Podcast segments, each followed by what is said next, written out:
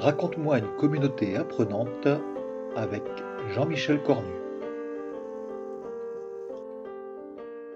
Dans le précédent épisode de Raconte-moi une communauté apprenante, on a vu l'importance des observateurs dans le groupe, surtout quand on a un grand groupe. Et du coup, c'est très pratique d'avoir euh, un mail, par exemple, pour pouvoir toucher ces personnes-là qui ne vont pas forcément aller aux réunions ou aux rencontres, puisque en fait, ils ne réagissent pas. Et pourtant, ils sont importants, puisque ce sont peut-être vos prochains candidats à devenir des personnes actives. Alors le mail c'est pratique parce que euh, tout le monde n'a pas Facebook, tout le monde n'a pas Twitter, euh, ils ne vont pas forcément sur votre site, mais la difficulté c'est que l'on est facilement inondé par les mails. Alors comment utiliser le mail sans être inondé? La question que l'on peut se poser, c'est combien de mails peut-on recevoir par semaine? Lorsqu'on pose la question aux gens, en général, ils disent un par semaine.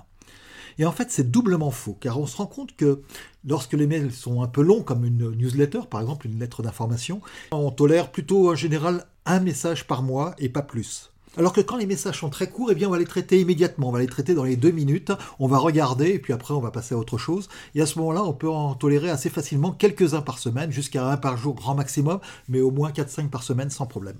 Et combien faut-il de messages minimum pour se sentir faire partie du groupe, puisqu'on veut que nos observateurs se sentent au milieu des échanges et pas simplement à côté à regarder une fois par mois ce qui se passe?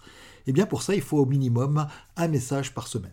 Alors, il existe euh, des outils comme les listes mail qui permettent d'envoyer à une adresse et que tout le monde reçoive le message. C'est pratique parce que ça permet d'envoyer à une adresse et que l'ensemble reçoive et que les personnes peuvent s'abonner ou se désabonner assez facilement à ce type de liste. Il en existe en général deux bien connus, c'est la liste de discussion.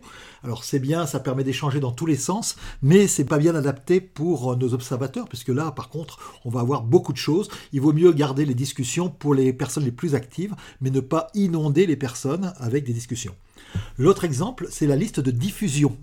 Alors cette fois, on a quelque chose en étoile. C'est souvent un ensemble où on va agréger l'ensemble tout ce qui se passe. Et comme on l'a vu, eh bien, un message par mois, c'est bien, mais c'est pas suffisant pour se sentir à l'intérieur. Et on va être plutôt dans une configuration en étoile et donc moins impliquante que dans un groupe, dans une communauté en réseau. Alors pour se sentir membre du groupe, on va parler d'un troisième type, beaucoup moins connu, la liste d'échange.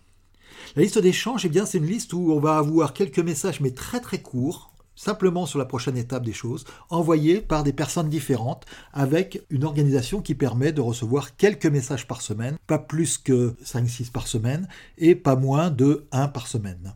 Pour ça, eh bien, chaque groupe de pairs de votre communauté ou chaque projet de votre communauté, puisque vous pouvez avoir des projets thématiques ou alors des, des, petits groupes locaux, par exemple, dans votre communauté apprenante, vont pouvoir envoyer des messages à tour de rôle et pour ça, eh bien, on va en avoir entre un et une vingtaine de, groupes de pairs. Au début, vous n'en avez peut-être pas beaucoup, puis après, ben, vous en aurez peut-être un, petit peu plus. Et pour que les messages restent très courts, eh on va s'intéresser à la prochaine étape. Raconter tout ce qui s'est passé, c'est bien pour la lettre d'information, on en reparlera une autre fois, tout le monde sait faire ça, mais par contre, là, ce qui nous intéresse, c'est un message très court et très impliquant, et la seule chose qui intéresse nos observateurs, c'est pas tout ce qui s'est passé, mais est-ce qu'il y a une prochaine étape, et est-ce que cette prochaine étape, eh bien, ils peuvent s'y impliquer. La difficulté, c'est qu'effectivement, nos porteurs de, projets ou alors les, gens des groupes des pairs vont oublier d'envoyer à l'ensemble de la communauté un message une fois par mois peut-être pour euh, raconter leur prochaine étape. Ils sont évidemment proactifs chez eux, dans leur groupe de pairs, dans leur équipe projet, mais ils ne sont au mieux que réactifs dans la communauté elle-même, donc dans la communauté apprenante. Alors le secret, eh bien on en a déjà parlé, c'est le facilitateur qui lui a avoir un rôle proactif. Qu'est-ce qu'il fait? Eh bien, il appelle chaque semaine trois porteurs de projets ou trois personnes qui animent des groupes de pairs, de manière à pouvoir leur demander d'envoyer un message. Et donc, on va avoir trois messages, par exemple, par semaine, avec la prochaine étape. Alors, qu'est-ce que va voir l'observateur? Eh bien, il va avoir trois, quatre, allez, s'il y a quelques réponses ou si on parle d'une prochaine rencontre de l'ensemble de la communauté, trois, quatre, cinq messages maximum, courts par semaine, avec un message maximum d'un paragraphe donnant une prochaine étape. Donc tout va bien pour l'observateur qui va se sentir à l'intérieur.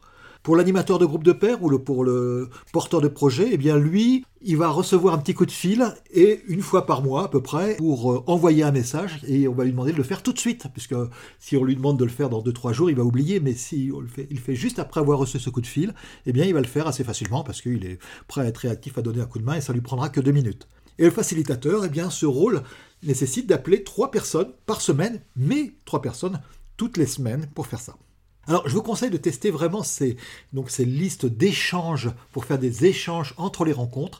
C'est ceux qui vont vous permettre de bichonner vos observateurs de manière à être sûr, effectivement, qu'on va pouvoir faire des choses avec eux et donc d'avoir votre communauté qui va avoir régulièrement des remplaçants pour avoir des personnes plus actives, puisque, comme on l'a vu, des personnes actives deviennent moins actives à un moment donné, ce qui est tout à fait normal. Et eh bien, on va avoir ce remplacement grâce à nos observateurs.